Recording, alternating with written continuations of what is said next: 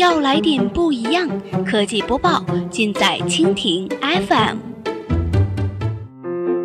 欢迎收听 BAT 播报，本节目由蜻蜓 FM 独家制作播出。收听更多内容，敬请收藏订阅本节目，或持续关注蜻蜓 FM 科技频道。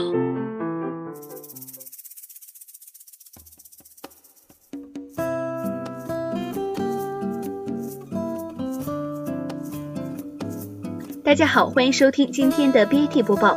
今天呢，我们来关注一下马云对社会的责任才值得骄傲。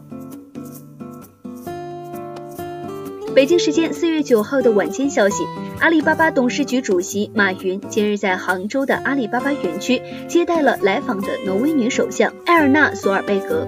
二零一六年，索尔贝格首相和马云等十七名知名人士一起被选为联合国可持续发展目标倡导者。今天，索尔贝格以联合国官员的身份来访，专程来了解阿里巴巴在环保、公益、教育等可持续发展问题上的探索。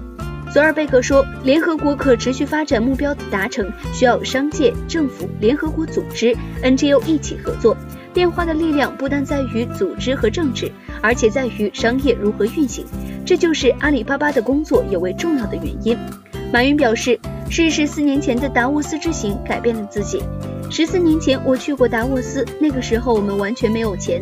我去那儿是学习如何赚钱，因为我知道那儿有很多的企业。但当天他们讨论了社会责任、全球化，我学到了很多。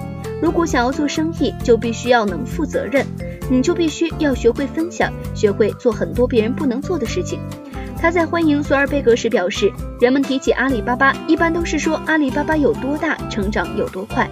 但是在我心目当中，值得骄傲的从来都不是阿里巴巴的业务有多好，盈利有多高，而是我们对于国家、对于世界的未来能够做到的多少转变，才是我们真正骄傲的地方。在短短一个小时的交流当中，马云重点的向索尔贝格介绍了阿里巴巴正在改变的三个领域：教育、环保和健康。这三项也是马云为退休后的自己设定的事业，被他称为后半生最重要的事情。在邀请索尔贝格观看乡村课堂的短片后，马云谈起了设立马云乡村教师计划的初衷。中国有六千万的儿童生活在贫困山区，如果不能够接受好的教育，未来这些孩子将更难有所成就。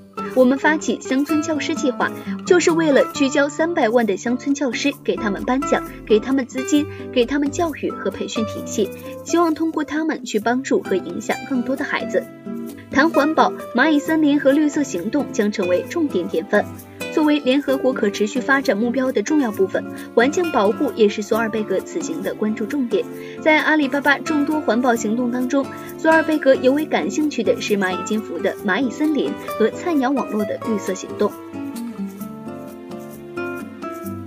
好了，以上就是我们今天节目的全部内容，感谢您的收听。如果您喜欢我们的节目，可以点击屏幕上方的星星来收藏我们的节目。明天同一时间，我们不见不散。